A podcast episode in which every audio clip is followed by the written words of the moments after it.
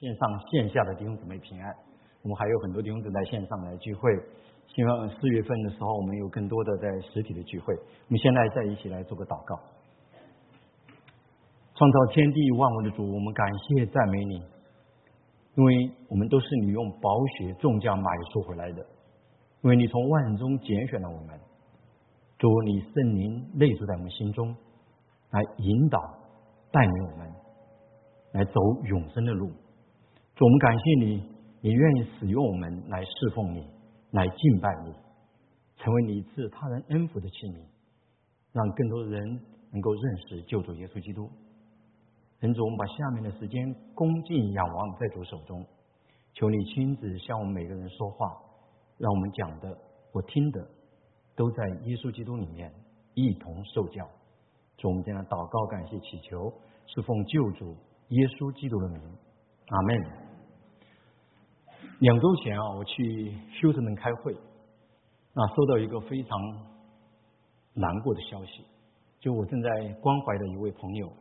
好像有 echo 哈，我们声音要低一点啊。他二十岁的二十四岁的儿子与癌症搏斗了半年后去世了。那最让人难受的时候是他还不认识神呐。神也实际上我和他们也不过认识刚两周啊。但神也接到这件事情提醒我，我们的社区啊需要福音。但感谢神，我的。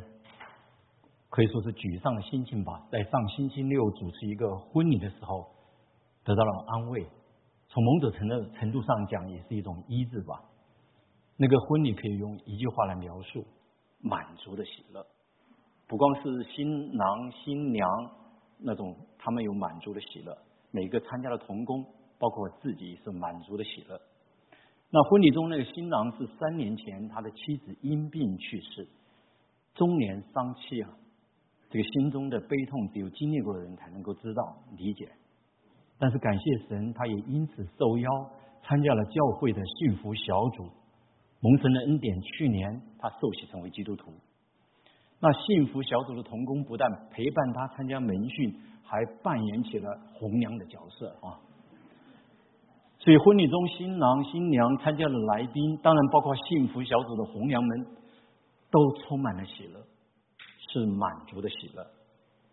那教会第六期的幸福小组已经进入了预备期，愿圣灵预备弟兄姊妹来参加，因为我们的社区需要福音。在过去几年呢，这个世界可以说是充满了动荡，小小的病毒让整个世界不再一样，而且作为第一或第二次世界大战的主战场的欧洲。本来以为啊，战争所带来的惨痛教训可能不会再有战争了，但是却报复了俄乌战争。最近为争夺一个小城镇，战争的惨烈程度，我想不次于二次世界大战。二月初的时候，土耳其的地震也是极为不寻常，不但时间地点非常的相近，而且震级都超过了七级。而世界各地也有。极端的天气，我们湾区也不例外。本来风和日丽的湾区，特别在初春的时候，上个星期那个飓风，可能大家都没有经历过的。好多弟兄姊妹现在可能家里还没有电呢，啊，有些要十九号才恢复电。那当然还有我们直接关系的经济上的寒冬带来的影响，不再有过去的 sign on bonus 了，找工作也变得困难重重。各大公司也有裁员，我们教会有弟兄姊妹。受到影响。那作为神的儿女，在这种困境当中，主的话永远是我们的安慰、帮助、盼望。对我们当中还在寻求真道的朋友，不管是在线上、线下的朋友，也愿神的话给你带来帮助，你生命中的难处能够成为你认识真神的一个转机。那今天我们会继续查考罗马书八章最后一段经文。我曾经讲过，罗马书八章是圣经中非常重要的书卷。有人说，如把罗马书八章比作圣经中的钻石，好，罗马书比作圣经的钻石的话，第八章就是钻石中最突出的那个部分。我们也知道，如如有人在基督里，他就是新造的人。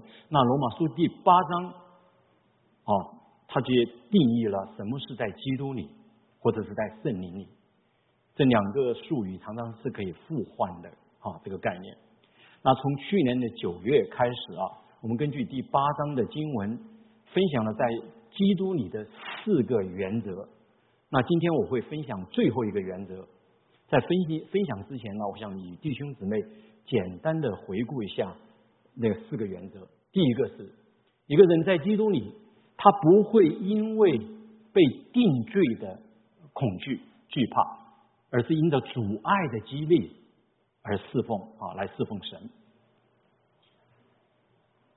因为罗马书的三章到呃五章已经清楚的说明，耶稣基督在十字架上。已经为所有信靠他的人付了罪的代价。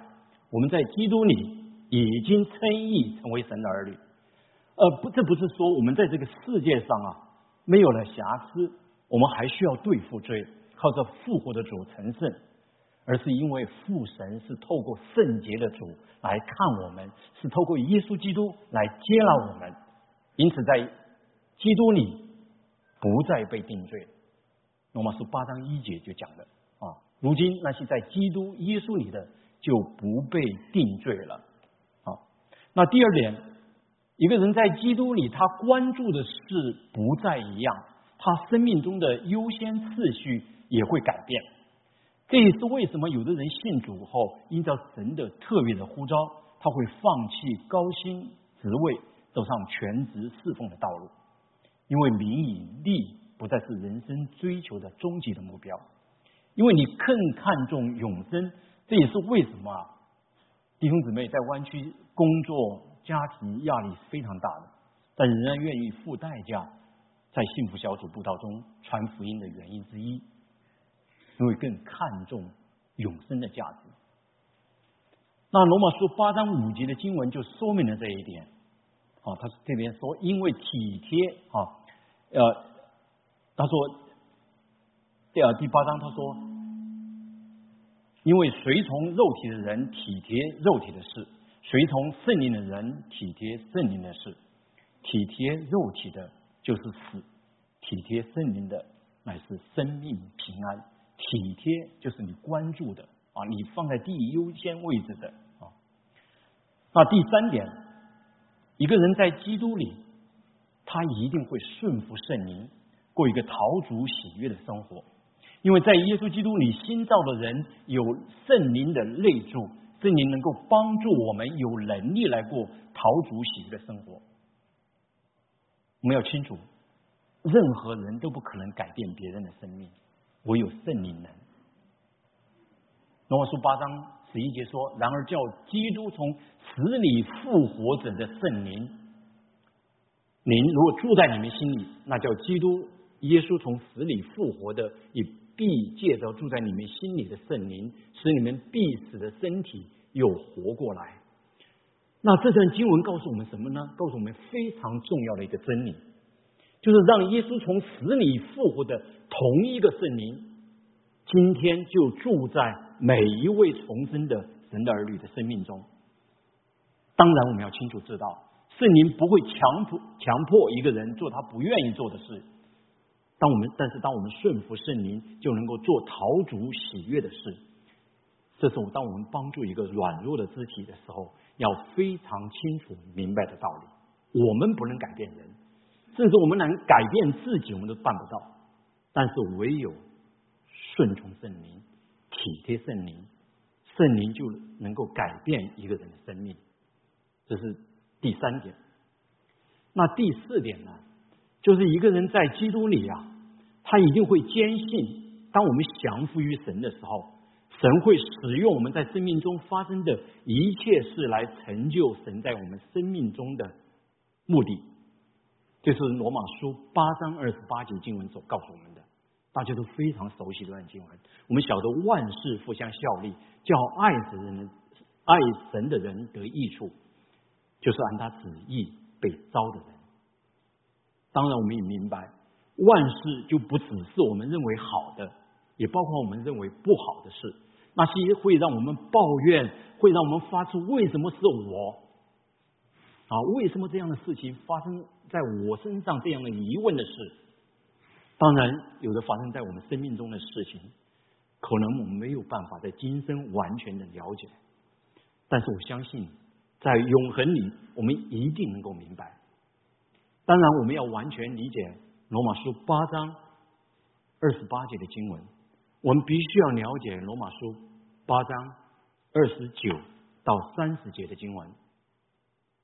这里说，因为他预先所知道的人，就预先定下效法他儿子的模样，使他儿子在许多弟兄中做长子。预先所定下的人，又招他们来；所招来的人，又称他们为义；所称为义的人，又叫他们得荣耀。那这个经文中的预先知道，当然是指的创造天地万物神他的全知。因为时间对神来讲，过去、现在、将来对他毫无意义，因为他在时间坐标以外的。所以神在你我生命还没有出现的时候，他就知道了我们，他就知道认识你了，他知道你会成为他的儿女，他知道你要永远与他同在，他也预先知道你将在他的恩典中得到救赎。但是经文也告诉我们，神不但预先知道。而且向我们启示他自己，三十节的这地方经文讲到，预先所定下的人又招他们来。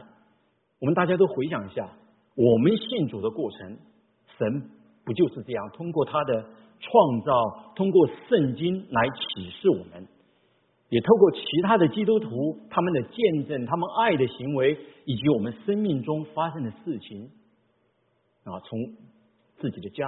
到异国他乡，像诸如此类的事情，来让我们引起我们对他的注意。当我们以信心来敞开心来回应他的爱恩典的时候，他就向我们倾倒他的爱，用他不止息的爱来吸引我们来跟随他。因此，当我们如此来回应神的时候，保罗说：“神就称我们为义，给我们儿做儿女的名分。神称我们。”为义，我们也坚信神会使我们得荣耀，将来也会使我们回到永恒的天家。那时候，我们不会再犯罪，将有一个荣耀的、永不衰残的身体。我们再来看二十九节的经文中的预定。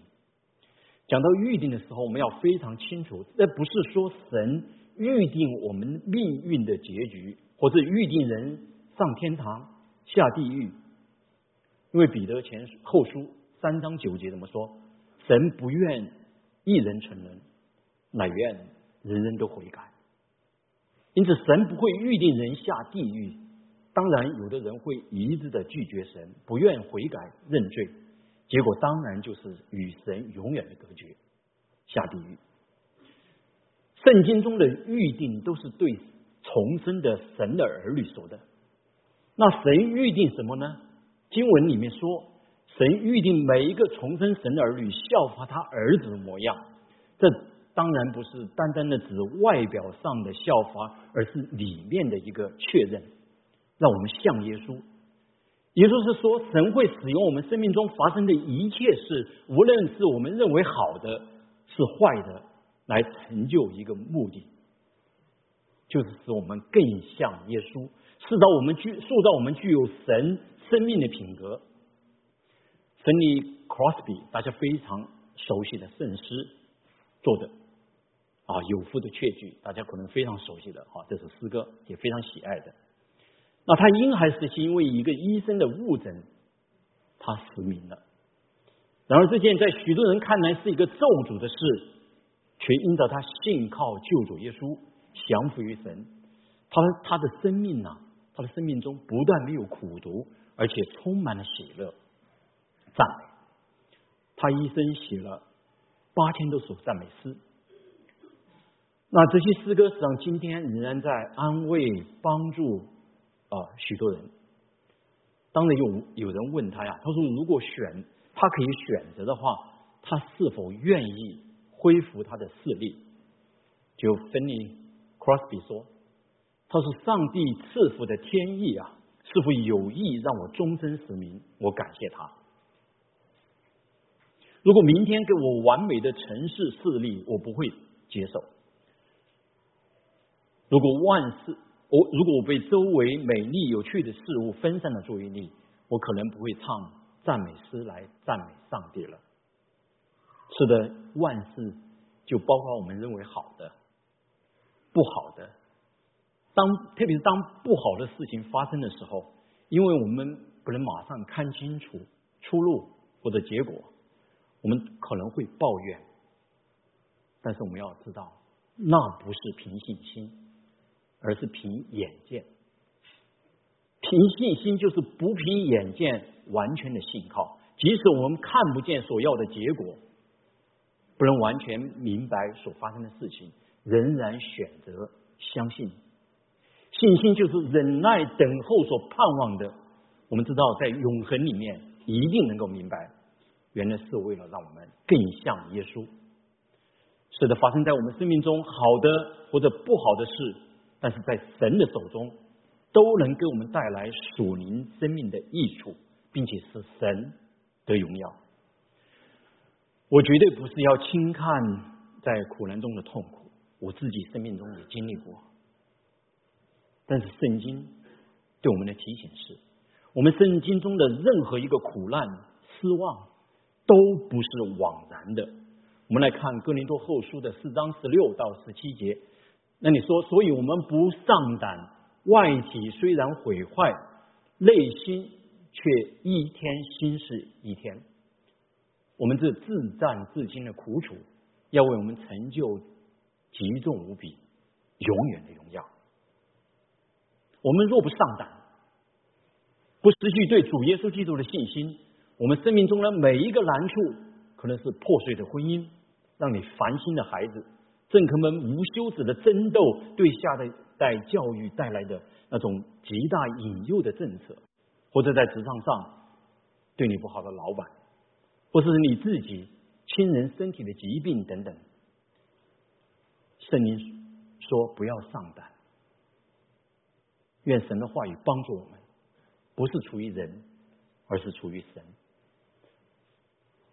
愿神的话帮助我们，特别是像你不断的传讲今天所学习到的真理，直到你明白，在基督里，无论在任何的困境下，神一定会帮助你，而不是抵挡你、责罚你。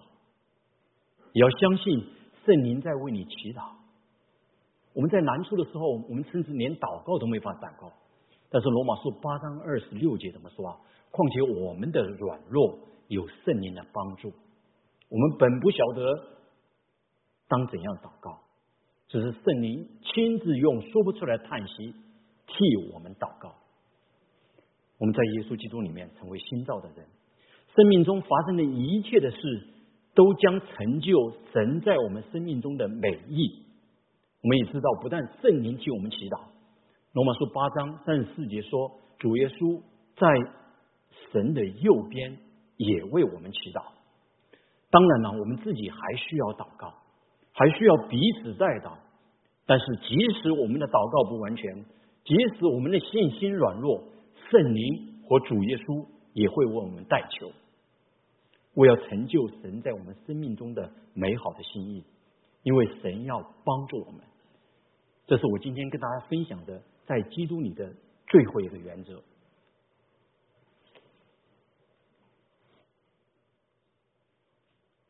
就在基督里，每一天都坚信神必帮助我们，神必帮助我们。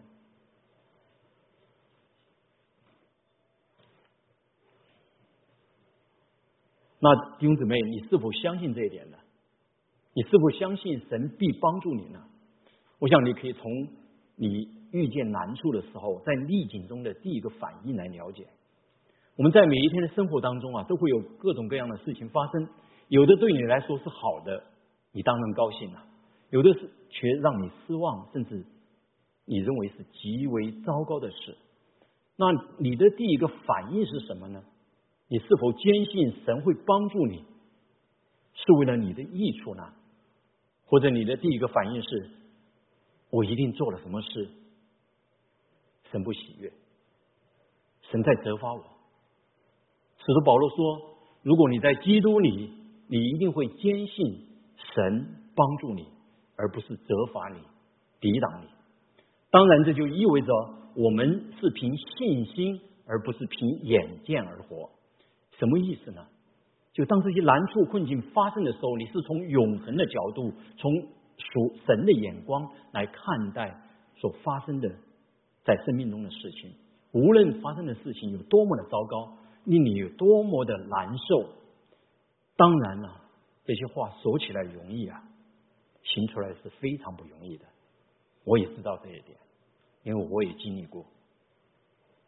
保罗当然明白这一点。因此，他在八章的最后一段经文，他根据自己的经历，在圣灵的引领下，以强有力的证据劝勉我们，使我们坚信神必定帮助我们，绝对没有任何人事物能使我们与神的爱隔绝，因为他知道那位恶者正试图用困境、疑惑，让我们不再依靠主，依靠圣灵。保罗用一系列的反问句，强有力的劝勉我们。在疑惑的时候，在惧怕的时候，怎么样来倚靠主、倚靠圣灵？那第一点就是坚信神的保守，坚信神的保守。八章三十一节这里说：“神若帮助我们，谁能抵挡我们呢？”在希腊文里，这呃这种反问句啊，是以事实一致的一种假设啊假设的问句。那意思是神必定帮助我们。我的哥哥比我大了七岁啊，他是在爷爷奶奶身边长大的。我七岁的时候，他才从爷爷奶奶身边回到父母边上。那在回他回来之前呢，我并没有太多的，可以说没有啊，没有同龄的朋友，与我玩的都是一些比我小一点的孩子。那父母平时工作也忙，不在家，实际上我就像一个独生子女一样。不是我不想与同龄的孩子玩啊，而是惧怕。就小时候我是个胆小的人啊，怕被欺负。所以当一下午有一个大我七岁的哥哥，哎，心里不再惧怕了，因为知道我有了一个比我强壮的哥哥，他一定会帮助我。而且还有一点非常特别，我的邻居当中啊，那些和我同龄的孩子都是家中的老大，也就是说，他们没有一个像我哥哥这样强壮的哥哥啊。所以说，我一下心里有了底气啊，哥哥回来了，我心里有了底气，才结交了一些同龄的朋友。那后来发生的事情，也证明我的哥哥真的会帮助我。那那个事情我就不讲了哈，就小孩子之间打来打去那些事儿啊。那使徒保罗在八章三十一节啊，他讲的就是这个道理。如果全能的神创造天地万物的神帮助我们。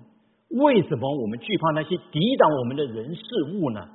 为什么我们会为明天担忧，为我们的将来焦虑，辗转难眠呢？保罗当然没有说没有抵挡我们的事情发生。我相信我们当中有的人正在经历遇见难处、健康的问题、难缠的老板、不听话的孩子、令人担忧担心的政府的作为，因为呢会影响我们下一代的。成长，我也理解这些担忧，但是问题是，作为神的儿女，我们难道不相信掌管天地万物的神不知道这些事情吗？我们的神难道不比掌管这个幽暗世界的掌权者更有能力吗？一个在基督里的人一定会相信，我们的神不但有能力，而且也会帮助我们，也会帮助我们。第二点。坚信神必供应，在基督里，我们不但相信神的大能，而且坚信神必供应。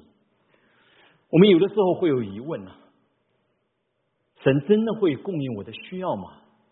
有的时候我们会负面的来思考：我如果失业怎么办呢？或者我所爱的人健康出了问题，我该怎样面对明天呢？保罗在八章三十二。二节，他用一个反问来回答。他说：“神既不爱惜自己的儿子，为我们众人死了，岂不已把万物和他一同白白的赐给我们吗？”保罗在这里访问：如果神为我们死了他的独生爱子，为我们的罪死在十字架上，难道不会把对属灵生命成长有帮助的需要给我们吗？这个访问句实上也解释了八章二十八到二十九节的经文，就是为什么神会叫万事互相效力，叫爱神的人得益处，因为神既对于我们有呼召。也预定我们效法他的儿子的模样，要使我们更像耶稣基督。我们通常把它称为成圣啊，称为成圣。那神怎么可能不给我们成圣所需要的一切呢？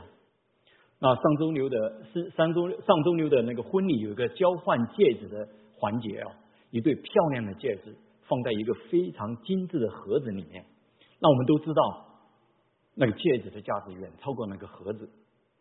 假如有人把那个戒指送给你，你问他要那个盒子，你想他会不给你吗？或者你领养了一个孩子，让你领养孩子的家庭会拒绝你要那个孩子的衣服的请求吗？在属灵的层面也没有什么不同。神既然已经给了我们最珍贵的无价的礼物，就是他的独生爱子。耶稣的生命，神难道不会满足我们要为他而活的需要吗？弟兄姊妹，神一定会帮助我们。神不是不只是要把我们从罪的捆绑中拯救出来、救赎出来，他也要在属灵上祝福我们，使我们成成为赐福他人的这样一个器皿。因为他要你我来经历在耶稣基督里的。完全的丰盛，因为万有都在耶稣基督里，万有都在耶稣基督里，所以神一定会供应我们的需要，不一定是我们要的，我们要注意，一定会供应我们的需要，不一定是我们要的，一定是我们需要的。有爱、有智慧的父母，一定会满足孩子能够健康成长的需要。不一定会满足孩子的每一个要求，因为知道那些要求不是孩子能够健康成长的需要，有时候相反的，还是。然而孩子会怎么反应？常常会，他完全不知道啊，他会哭闹，他不明白为什么爱我的父母不愿意满足我的要求呢？然后当我们自己为人父母、为人母的时候，我们才能够明白。同样的道理，当我们还活在这个短暂的世界里的时候，有的时候我们也不太明白，为什么神没有回应我的要求呢？甚至会疑惑、抱怨，特别是当我们只凭眼见而不凭信心的时候。但是我们一定要告诉自己，我们要选择坚信、相信，神没有给我们所要的，一定有他的美意。虽然不明白，也不要抱怨。更不要对人有苦毒的心。我们凭信心，而不是凭眼见，才能不伤胆。因着极那极重无比的荣耀而轻看所受的苦楚，因为知道万事互相效力，叫爱神的人得益处。第三，坚信神的赦罪之恩。那在讨论这个题目之前，我想问问大家呀，从圣经的观点来看的话。这个世界有几种人呐？啊，有几种人？啊，有两种人，还有呢，一种人。是的，按从圣经的观点看，只有一种人，因为世人都犯了罪，亏缺了神的荣耀。当然，你会问，你不是讲新造的人吗？我们当然是新造的人。在基督里，我们都是新造的人，有圣灵的内住，但是我们还要靠着主的恩典去对付罪。所以在基督里，我们是蒙恩的罪人。所以基督徒一生要不断的做两件事：第一，脱弃旧人；第二，穿上新人。脱去旧人就是依靠主，所以我们还需要恩典呐。依靠主，以自己的罪来征战。离开以前的情欲、情欲与败坏，时常的认罪悔改。那穿上新人就是更新心思意念，效法基督，追求圣洁，过讨神喜悦的生活。实际上，一个人与圣洁的主的关系越亲近，越会看见自己的败坏，而不是让自己站在道德的高地上。这也是为什么保罗说自己是罪人中的罪魁的原因。但是在这个世界里，特别在华人的文化当中，常常会把人分成好人、坏人，所以在文革的时期才会有红卫兵把看起来像坏人的人。在冬天用开水来烫死，这样的惨剧发生。你看过《游子吟》，你就知道这是一个真实的故事。也因此，在这个世界中，国攻打国、民攻打了民的事，才会屡屡发生，从不间断。没有神的世界会任意而行，凭自己的私利来主持所谓的正义与公道。但是感谢神，圣灵来了，叫人为罪、为义、为审判。自己责备自己，也让我们知道，在耶稣基督里，我们已经得到了赦免，没有人可以定我们的罪。这就是使徒保罗在罗马书八章三十三到三十四节，借从两个访问句所认证的论证的真理。谁能控告神所拣选的人呢？有神称他们为义了。谁能定他们的罪呢？有基督耶稣已经死了。而且从死里复活，现今在神的右边，也替我们祈求。是的，我们都是蒙恩蒙蒙恩的人，虽然还在成圣的路上，还会软弱犯罪，但是我们在耶稣基督里已经成为新造的人，已经在已经在耶稣基督里面蒙了神的大爱，得到了救赎的恩典与饶恕。但是我有时候观察到，有的基督徒的行为举止啊。好像还没有完全得到赦免一般，还在靠自己来挣扎。二零零八年呢，啊，底特律新闻报啊，新闻自由啊，自呃自由新闻啊，报道了一个特非常奇特的一个判决。起因是一个名叫 Kevin Turner 啊，一个年轻人，他在参加了那个新年的 party 以后，醉酒驾车，撞死了一位名叫。苏珊的高中女生，当交警通知了那个女孩子的父母，他们很快的去车祸的现场，在去的路上，他们一直在祈祷，他们希望这是一个错误，但是当他们看见女儿那辆像纸一样被压扁的蓝色的大众牌汽车的时候，他们停止了祈祷，而 Tuner 在这车祸中甚至没有受伤。苏珊的父母把 Tuner 告上了法庭，最初要求赔偿一百五十万元，最后他们改变了主意，他们只要求他赔偿九百三十六块钱，但是要求兔呢必须以苏珊的名义每周寄一张一美元的支票，每个星期五都这样做，因为那天是苏珊。去世的日子，记多久呢？十八年，那是苏珊的寿数。法庭宣判的时候，突然开始还觉得是一种释放，他爽快的答应了法庭的要求。毕竟一百五十万不是一笔小的数字啊。但是很快，，Tuner 开始不能忍受，因为每一个周五他都会被提醒。那位因他醉驾而死去的女孩，她甚至因此得了抑郁症，在支票上写书上的名字变得越来越痛苦。在车祸发生八年以后，他有四次停止寄出支票，法庭也四次强制他继续寄出支票。突然不再不能再忍受这样的折磨，他去了法庭。表明自己愿意多支付赔偿，但是苏珊的父母拒绝接受。弟兄姊妹，我不是要轻看这个故事中苏珊的父母失去爱女的痛苦。突然醉驾给他们带来的伤害是没有任何的方式方法可以弥补的。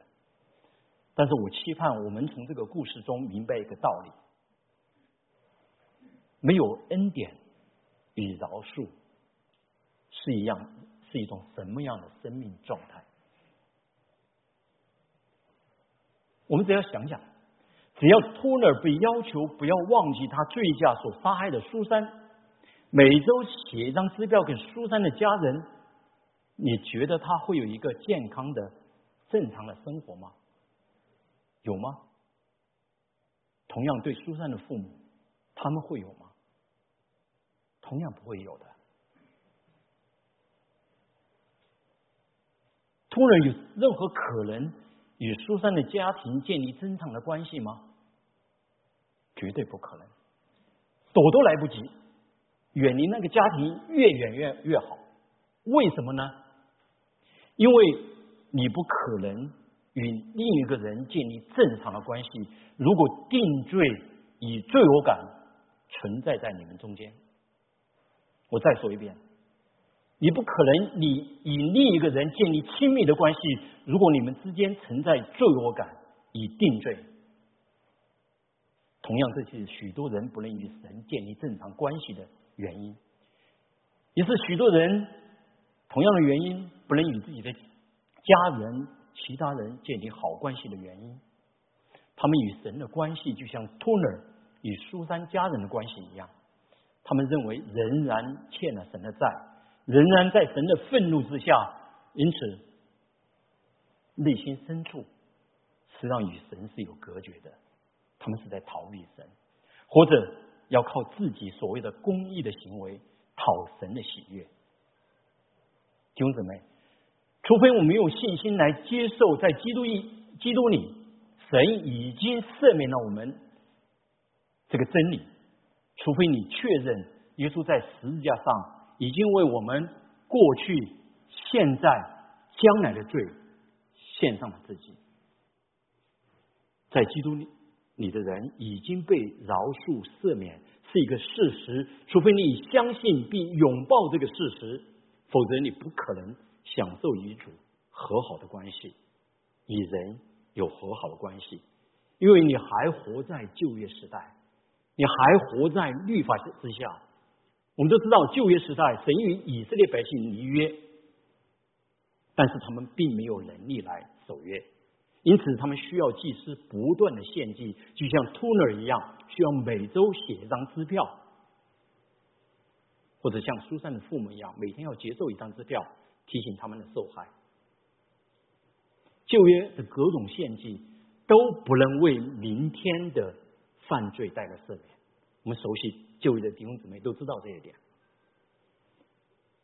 直到神的羔羊耶稣在十字架上成为我们的赎罪祭，就像希伯来书第十章十节所说的：“我们凭着旨意，靠耶稣基督，只一次献上他的身体，就得以成圣。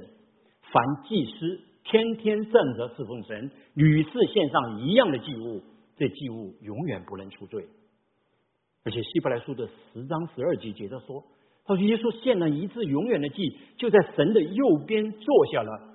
但是旧约的圣经受旧约的祭司却天天站着，为什么呢？因为耶稣一次献上就完成了救赎之功，在基督里，我们不再欠债，不再需要写支票接受支票。弟兄姊妹，撒旦可能会控告你。”其他人可能会定你的罪，嗯，你虽然仍然会犯罪，会软弱，但你只要来到耶稣面前认罪悔改，神仍然会在耶稣基督里面称你为义，因为他爱你，他完全的接纳你，因为耶稣基督也为我们的罪付了代价，过去、现在、将来的罪，在耶稣基督里。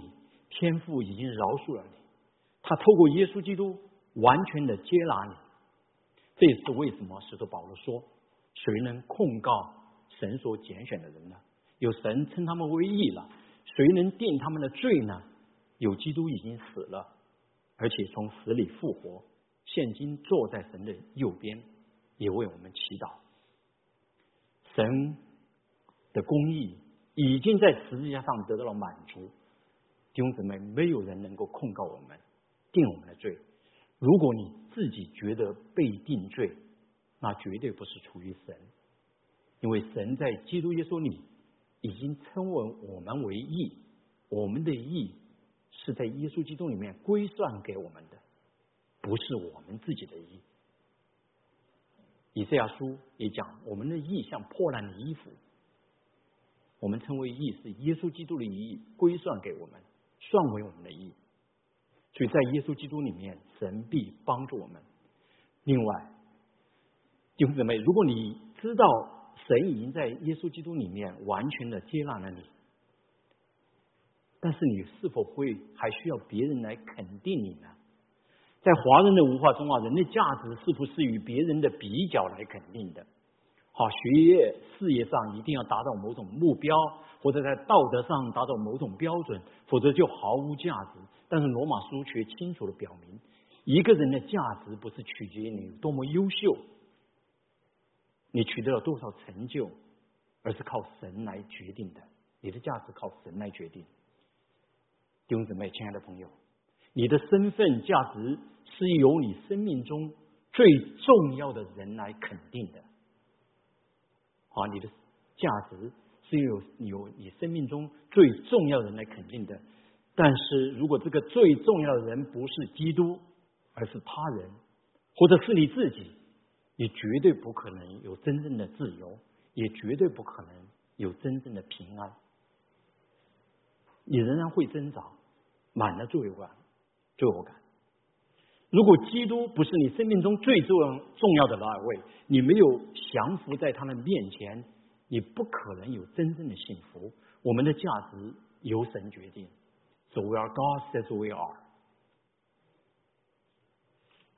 第四点，坚信神的同在。保罗在罗马书八章三十五节说：“谁能使我们与基督的爱隔绝呢？难道是患难吗？是困苦吗？是逼迫吗？是饥饿吗？是慈身肉体吗？是危险吗？是刀剑吗？”你注意到，八保罗用了八个反问句来强调。没有什么能够使我们与主的爱隔绝，而且我们都知道，这是保罗使徒保罗自己亲身经历的苦难。在三十六节，他引用了诗篇四十四篇，好四十四篇二十二节的经文。我们为你的缘故，终日被杀，人看我们如将宰的羊。这是诗人描述啊，以色列被外邦攻击的时候，他们发出的，他们发出的疑问。他们认为神离弃他们了，忘记他们了。但是使徒保罗在这些患难中却不是这样认为，他就像一个从战场上回归的勇士一样，在敌人面前夸胜。罗马书八章三十九到三十三十七到三十九节，就是他充满激情的这样一个宣告。我们一起来读这段经文，我们一起来读。然而，靠着爱我们的主，在一切的事上。已经得胜有余了，因为我深信，无论是死是生是天使是掌权的，是有人的，是现在的事，是将来的事，是高处的，是低处的，是别的受造之物，都不能叫我们与神的爱隔绝。这爱是在我们的主基督耶稣里的。阿门。在基督里。我们已经得胜了，而且得胜有余。这世上没有任何的力量能够叫我们与神的爱隔绝，没有任何的人能拦阻神与我们同在。我们的身份由耶稣基督来决定。那拯救我们的耶稣比抵挡与控告我们的更大。因此，在任何的逆境与困难中，弟兄姊妹，在基督里，我们一定会得胜有余，因为。在任何的困境当中，耶稣仍然掌权，他仍然掌权。你的命运，弟兄姊妹，不是由你的环境来决定的，而是由那位爱你、救赎你的耶稣基督来决定的。因为在基督耶稣里，有谁能定我们的罪呢？没有人。我们大祭司耶稣已经一次献上，成为永远的赎罪祭。在基督里，有谁能使我们能够挫折沮丧呢？有主那不能隔绝的爱伴随我们。有谁能迷视我们呢？藐视我们呢？我们的身份由神来决定。Where God says we are。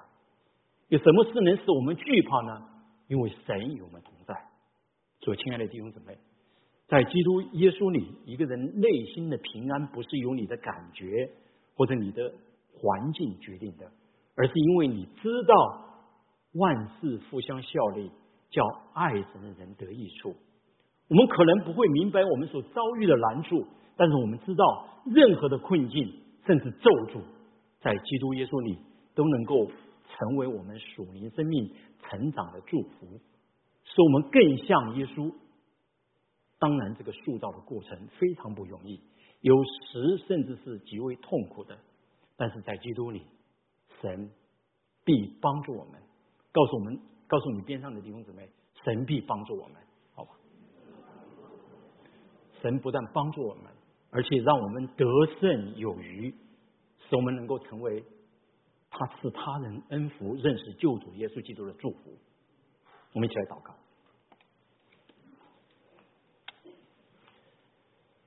主啊，何等奇妙的恩典！